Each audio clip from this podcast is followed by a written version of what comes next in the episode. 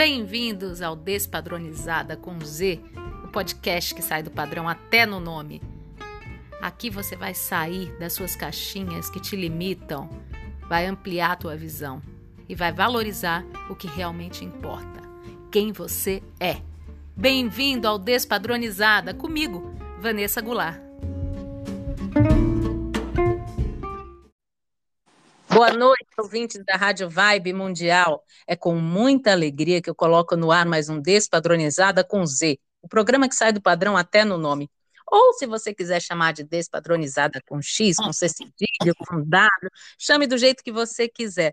A proposta do programa é justamente essa: você tem a sua opinião, de, sua visão de mundo e valorize essa visão, sem se preocupar com os rótulos que venham a te colocar durante a sua trajetória, porque as pessoas adoram colocar vários rótulos na gente, mas a gente segue em frente, dando risada disso e nos conectando cada vez mais com a nossa verdade, com a nossa essência, porque é isso que vale sempre. E hoje eu vou falar de música, de alto astral, de arte, com um convidado muito especial, que é cantor, músico, compositor, produtor musical, é versátil. A gente vai falar muito sobre essa versatilidade também. Tomás, bem-vindo. Olá, oi, Vanessa, tudo bem, ouvintes? É um prazer poder estar aqui com vocês nessa, nesse lugar, nesse podcast tão bacana, né? Nessa Obrigada. rádio maravilhosa. Obrigada, bem-vindo, Tom. Então, fala um pouquinho da sua trajetória. Você começou cedo, né? 13 anos de idade você já estava na música? Sim, aos 13 anos eu já estava fazendo meu trabalho, trabalhando profissionalmente, né? E a minha família é uma família de músicos, né? Então, hum. já vem meio que de berço, assim, a minha, meu contato com a música, né? Entendi. Então sempre foi natural para você. Eu também, sempre eu vim de uma família de artistas e também foi super natural para mim desde cedo estar é, tá nesse meio e, e querer ser artista. A gente nasce, né? Na verdade, a gente não escolhe muito, a gente nasce artista. Exatamente. A gente é escolhido, né? E Exatamente. quando vem numa família que já está com essa missão, eu acho que a coisa se fortalece ainda mais, né? É, exatamente. A minha família sempre foi uma família tradicional aqui da, da Zona Oeste de São Paulo. Então, assim, na época dos meus avós, dos meus tios, eles que faziam a parte de, de bailes, de bandas, é, eles que movimentavam meio que a cidade. E daí a gente foi crescendo nesse, nesse universo, e aí a música, ela é contagiante, né? Ela não deixa você, ela te, quando ela te pega, ela não consegue deixar você abandoná-la, né? Não tem como, né? É uma ligação muito forte. A música tem uma, uma comunicação universal, né? Exatamente. E eu só tenho a agradecer, porque a música me levou em lugares que eu jamais imaginaria chegar, né? Então eu sou muito grato pela música, sim. Nossa, e com 13 anos, então, você começou a, a tocar profissionalmente já? Sim, profissionalmente. Porque eu comecei com 7 anos, meu tio começou a me ensinar com 7 anos, comecei a aprender ali. Com 13 anos já estava fazendo show, recebendo cachê, já estava bem, bem, bem avançado, né? E o que que você tocava com 13 anos? Com, 13, com ó, dos 7 anos até mais ou menos os 12, eu tocava mais percussão. Do, dos 12 aos 13 anos, eu comecei a tocar harmonia. Comecei a entrar uhum. numa escola, comecei tocando cavaquinho e depois passei para o violão. Olha, nossa, um músico completo, né? É, e o que que fala mais com teu coração? Assim, o que que te toca mais, percussão ou harmonia? É, o violão, ele conquistou meu coração, assim, depois que eu conheci o violão, é, eu não consegui... Eu toco outros instrumentos, mas quando eu tô com o violão na mão, assim, é uma coisa que não tem explicação. Eu gosto muito, assim, ele mexe muito com a minha emoção. E para compor, você compõe no violão? No violão, exatamente. E que você processo... começou a compor quando? O meu processo de composição é, começou na faixa de uns 16 anos, assim, né? Super e, cedo também, né? É, super cedo. Porque, na verdade, assim, é, eu tinha um amigo que compunha, né? Então, hum. daí você começa a conviver com as pessoas que fazem composição, você começa a querer fazer também. E daí uhum. o processo é, é é você aprender como fazer, criar uma melodia, uma coisa que não existe, né? E daí você vai tendo referências musicais do que você escuta, e daí aquilo vai te porque o, o meu, meu processo de composição é meio que junto, assim. Eu faço uma melodia e já, vai, já vou compondo a letra, assim, sabe? Sei. Porque É, mas é engraçado que o que processo de composição de cada um, né, é particular mesmo, cada um tem o seu jeito de compor. Exatamente.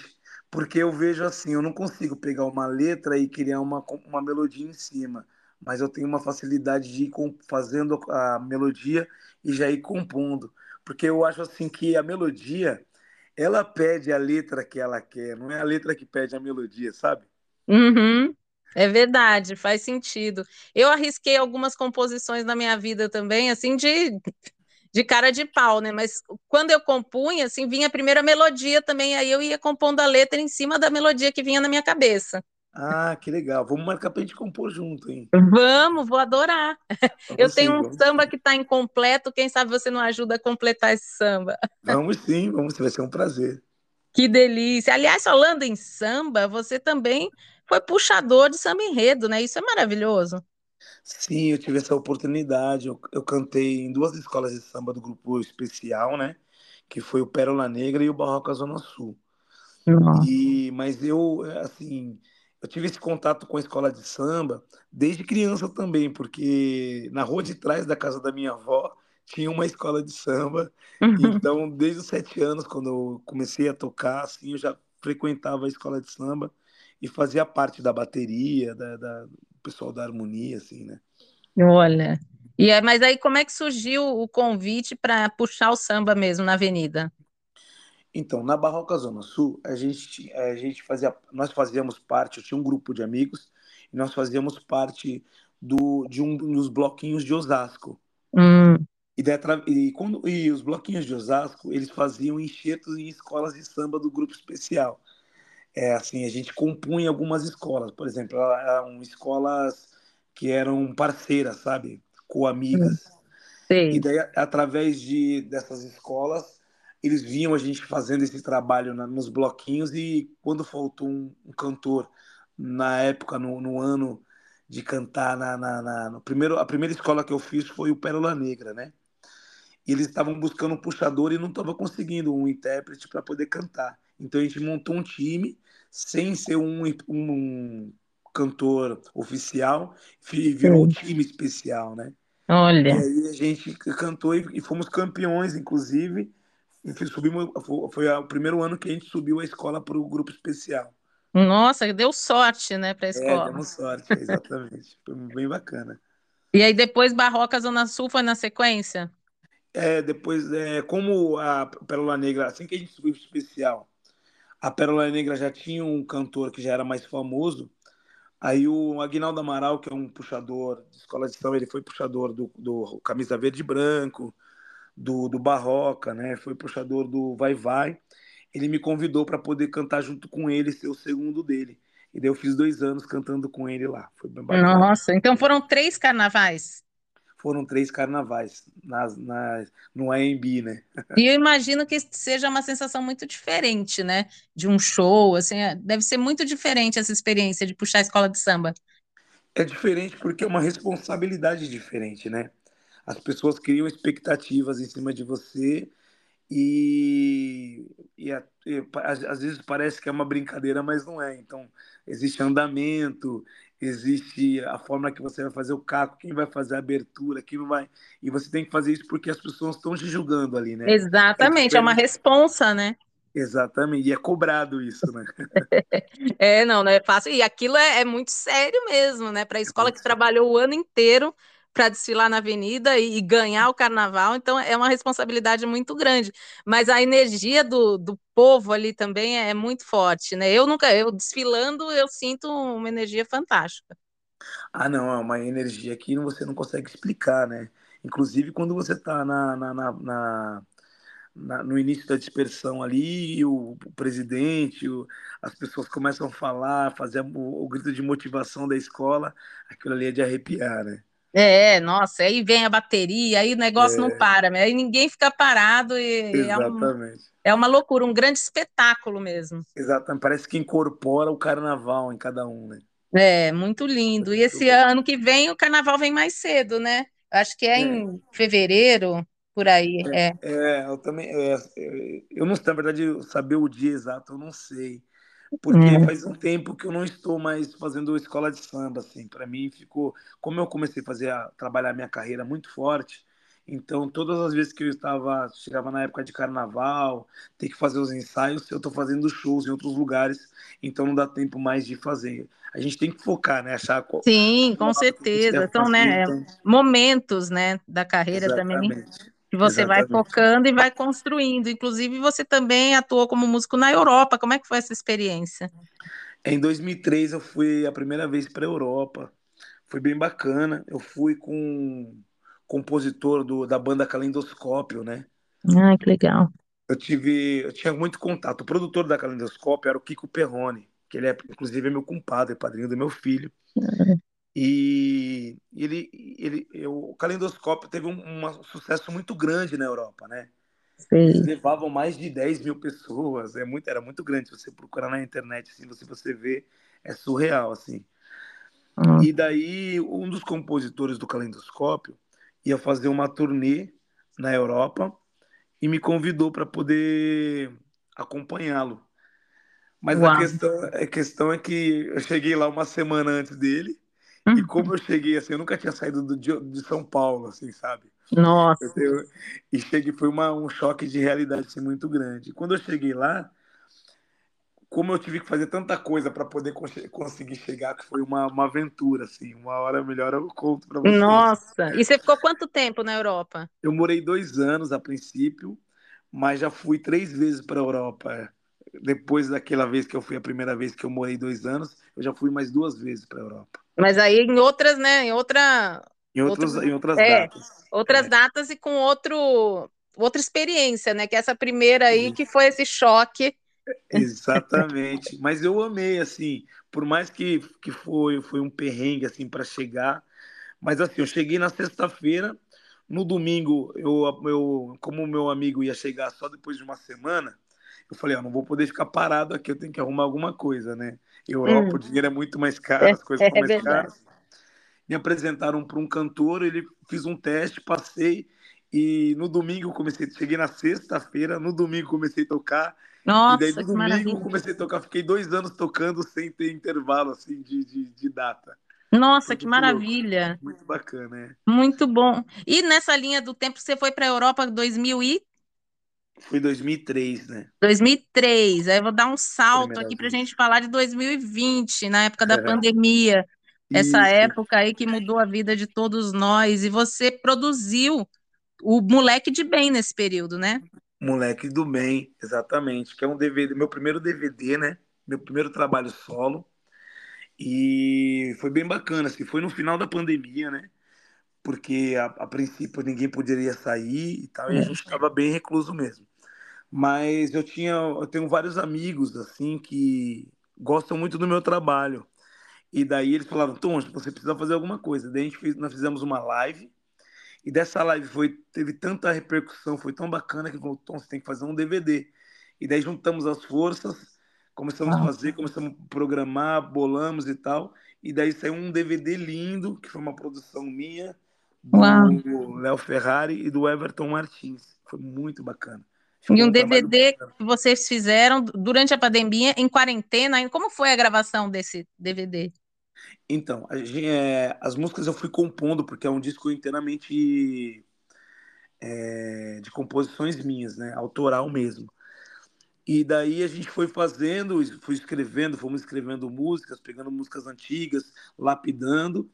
Assim que liberou para todo mundo estar saindo, a gente, nós nos encontramos com máscara, tal, todo protegido. Começamos a escrever os arranjos, preparamos a parte de, de locação dos locais. E daí, quando liberou mesmo a Vera, a gente, eh, nós fomos para esse local e fizemos a gravação toda. Uau, mas foi Foi um show. bacana. Foi um show, mas não era aberto ao público. Entendi. Que ainda estava, né? Tava liberando, mas não tinha, não estava totalmente liberado ainda. E estava liberado para ter contato, mas não podia ter aberto ao público. Então a gente fez só para nós mesmos em questão de visual. E esse DVD, ele está disponível na, na rede? Onde a gente consegue assistir? Está no Spotify, Deezer, iTunes, todas as plataformas digitais. é, YouTube, e você também consegue ter o acesso através do meu Instagram, que você consegue, Ah, você que clicando na bio, você consegue ir para todas as minhas plataformas que tem disponível. Que ótimo. E você está no Instagram como? É T Marques Oficial, a letra T de tatu, Marques Tá. Oficial. Tmax Oficial. Isso, Arroba Tmax Oficial. Lá na- no link na bio tem todos os links, né, do Spotify, Deezer e do, do YouTube, inclusive, que tem o show audiovisual mesmo, né? exatamente, exatamente. Ai, que legal. E agora esse seu novo lançamento que a gente tem que falar, recém-lançado, Vitrine. Esse é um filho agora que a gente acabou de criar, que tá lindo, tô super orgulhoso. É um trabalho que eu tô muito feliz, assim, que foi realização de vários sonhos, né? Foi a produção do Alessandro Cardoso, que é o cavaquista do Zeca Pagodinho, Que legal. e teve arranjos do maestro J. Moraes, que é o, um dos caras que mais fez sucesso, mais explodiu músicas é, na, na- na música popular brasileira, fez, ah, fez desde Diogo Nogueira, Zeca Pagodinho, Djavan, ele foi Uau. produtor musical do Gonzaguinha, quase todos os discos do Gonzaguinha foi ele que fez. Então Nossa. tem arranjo dele, tem arranjo do Rafa dos Anjos, que foi produtor musical, do Arlindo Cruz, e hoje é um dos arranjadores e produtor do Diogo Nogueira, juntamente com o Alessandro Cardoso. Tem, tem arranjos do Boris, que é. O Boris fez Pé na Areia, para você ver. O arranjo do Pé na... ele, pro- ele produziu o disco do Diogo quando teve Pé na Areia, né? Não, Pé na Areia, eu, eu já entrevistei aqui o, o Kaique Façanha, né? Falando Cauí, dessa música que é realmente um, um fenômeno, né? exatamente. O Cauí que é um amigão meu, assim. um-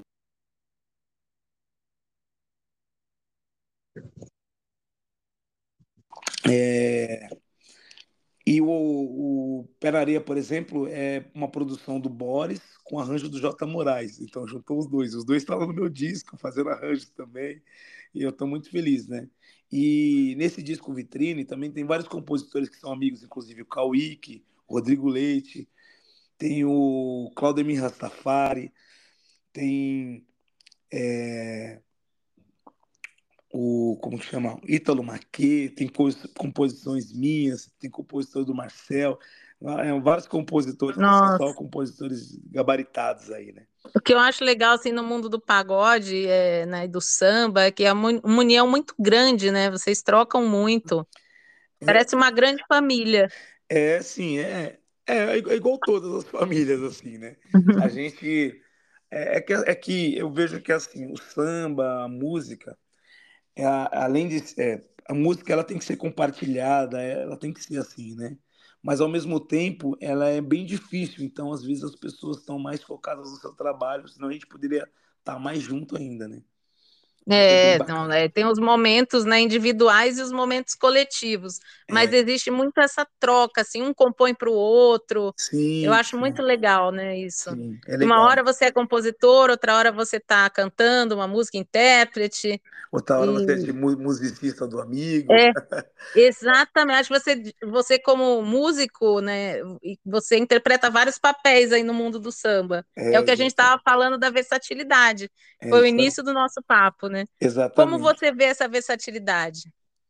Ah, eu, eu, eu acho que quando você tem que atuar no- em qualquer segmento, você tem que estar preparado para poder estar atuando, né? Você tem que estar sabendo o que está acontecendo. Então, eu sendo um músico, um musicista, tocando harmonia e percussão, isso garante uma qualidade. Eu consigo diferenciar quem tem qualidade para junto do meu trabalho e quem não tem, né? Hum, É, isso a gente sabe, por exemplo, quando alguém está fazendo alguma coisa que não, não tem a ver com o que você com o que você gosta, você já fala, pô, aqui não tem a ver, você sabe, porque você pode falar com propriedade, né? Quando você não entende muito, as pessoas vão colocando a mão e vai deixando você sem sua cara. Eu acho que é isso. É, é verdade. Isso acontece muito com quem com- começa, assim, às vezes faz um sucesso estrondoso e não tem a base, né? Acaba Exatamente. padecendo disso depois, né? Exatamente. Por isso, se você vê o meu trabalho mesmo, se você pegar o moleque do bem e você pegar o vitrine agora, você vê que a gente, nós demos um salto de melhorias, de tudo, porque a gente gravou no melhor estúdio do Brasil, Companhia dos Técnicos, onde grava Legal. todo mundo, né, lá no Rio de Janeiro. Mas você vê que é um avanço, é uma evolução do que a gente já tem, né? Você vê que não foge do que é a gente, do que é a nossa característica. Eu vejo que teve, sempre teve muito isso, por exemplo. Se eu escutar Jorge Aragão, ele tem a característica dele, o Zeca tem a característica dele o Xande. Então eu estou vendo que a minha carreira está indo para esse lado. Eu estou muito feliz assim com o meu trabalho. É, é muito legal a gente acompanhar essa evolução, assim, até, né? Como espectadores e, e fãs, a gente consegue acompanhar também, assim, a evolução do artista, e isso é maravilhoso. A é. gente vai ficando cada vez mais fã e com mais vontade de acompanhar o trabalho. Isso mesmo, isso mesmo. e o Vitrine já está disponível? Também está disponível em todas as plataformas, é, no YouTube e no Instagram também. Só para tá, está liberado para vocês consumirem à vontade, sem moderação. Sem moderação. E tem é. show também ou é só áudio? Tem o, o show que eu tenho é do, do Moleque do Bem, né? Que é a gravação do DVD, que foi em formato de show, né? Ah, tá. Mas lá no YouTube a gente, nós, não, nós não temos nenhum audiovisual assim.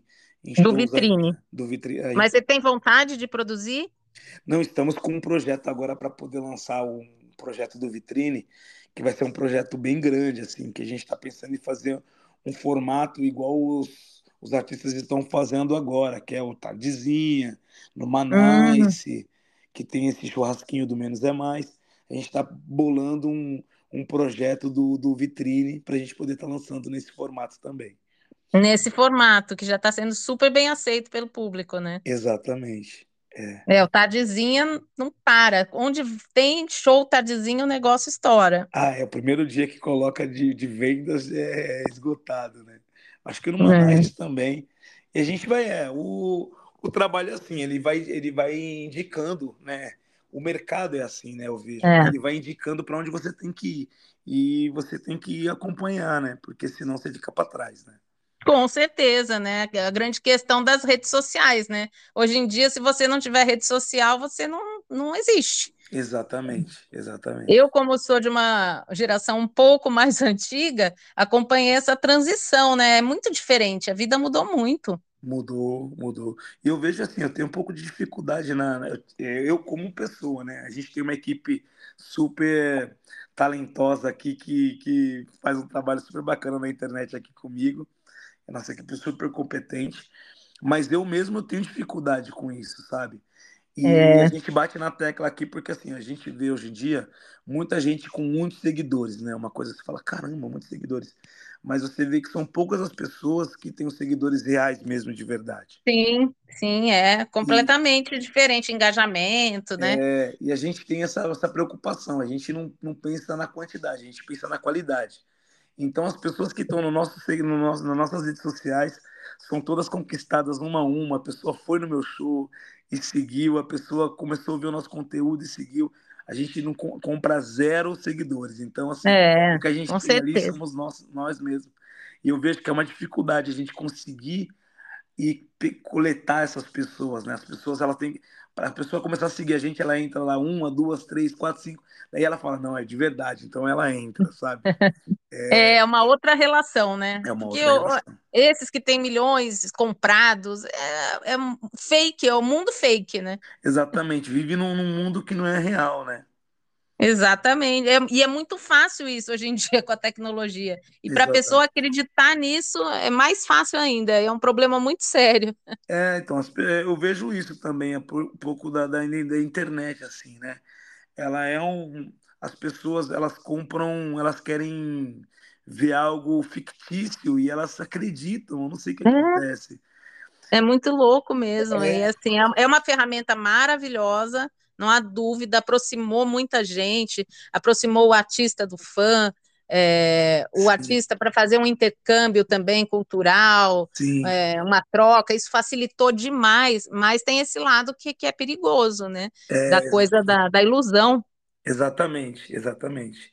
E eu, assim, o que eu tento fazer é uma extensão do que a gente é, tentando mostrar a realidade do que a gente faz é, e, e, acolher, assim, as pessoas que tiverem a oportunidade de entrar nas nossas redes sociais, eu acho que vão amar, assim, tá? A gente faz com tudo muito carinho, a gente coloca muito conteúdo lá para eles e mostrando a realidade. A gente não, não, cria um fake de tomara que ser um mega milionário. É, cara, eu, Ostentação. Não. É, não tem isso. É. A gente mostra a realidade, que é o que é a nossa música, o que a gente canta, o que a gente compõe, aonde a gente é. vai estar, qual o projeto que ah. tem. E isso é bacana, né? Ah, que bom. Então aproveita e já deixa mais uma vez, arroba Oficial, é isso? Isso, arroba Oficial. Isso no, no Instagram. Instagram. Nosso Instagram. E daí do Instagram, eu sempre falo Instagram, porque ele clica na bio, se ele quiser ir para o YouTube, ele vai para o YouTube. Se ele quiser ir para o Spotify, ele vai para o Spotify. Se ele quiser ir para onde ele quiser, ele vai. Já fica tudo concentrado ali no Instagram, né? Exatamente, exatamente. Bom, a gente já está acabando o nosso papo. Falei que era rapidinho. Caramba, é muito rápido. É quando é gostoso, é sempre rápido, né? Ah, é, passa voando, né? É. Ai, muito legal conversar com você. Adorei nosso papo. Sucesso aí sempre. Que legal, Vanessa. Eu que amei. Obrigado pela sua simpatia. Pô, muito competente. Gostei demais, super pontual. e eu agradeço aí pela oportunidade de poder estar aqui com vocês nessa conectividade bacana. Obrigada mesmo, adorei bate-papo. E você que está ouvindo a gente, é, muito obrigada pela companhia. É sempre um prazer passar um pouquinho dos meus sábados com vocês. É, se você quiser falar comigo, pode falar através do Instagram, arroba Vanessa Goulart, com dois T's no final, e também tem o canal no YouTube, Despadronizada com Z. Quero agradecer a Lopes Calil Engenharia, que nos apoia desde o início, há seis anos. Gratidão eterna. E fica a dica: se o padrão é seu patrão, peça demissão. Um beijo enorme, cheio de carinho, e até sábado que vem. Beijo, tchau, tchau.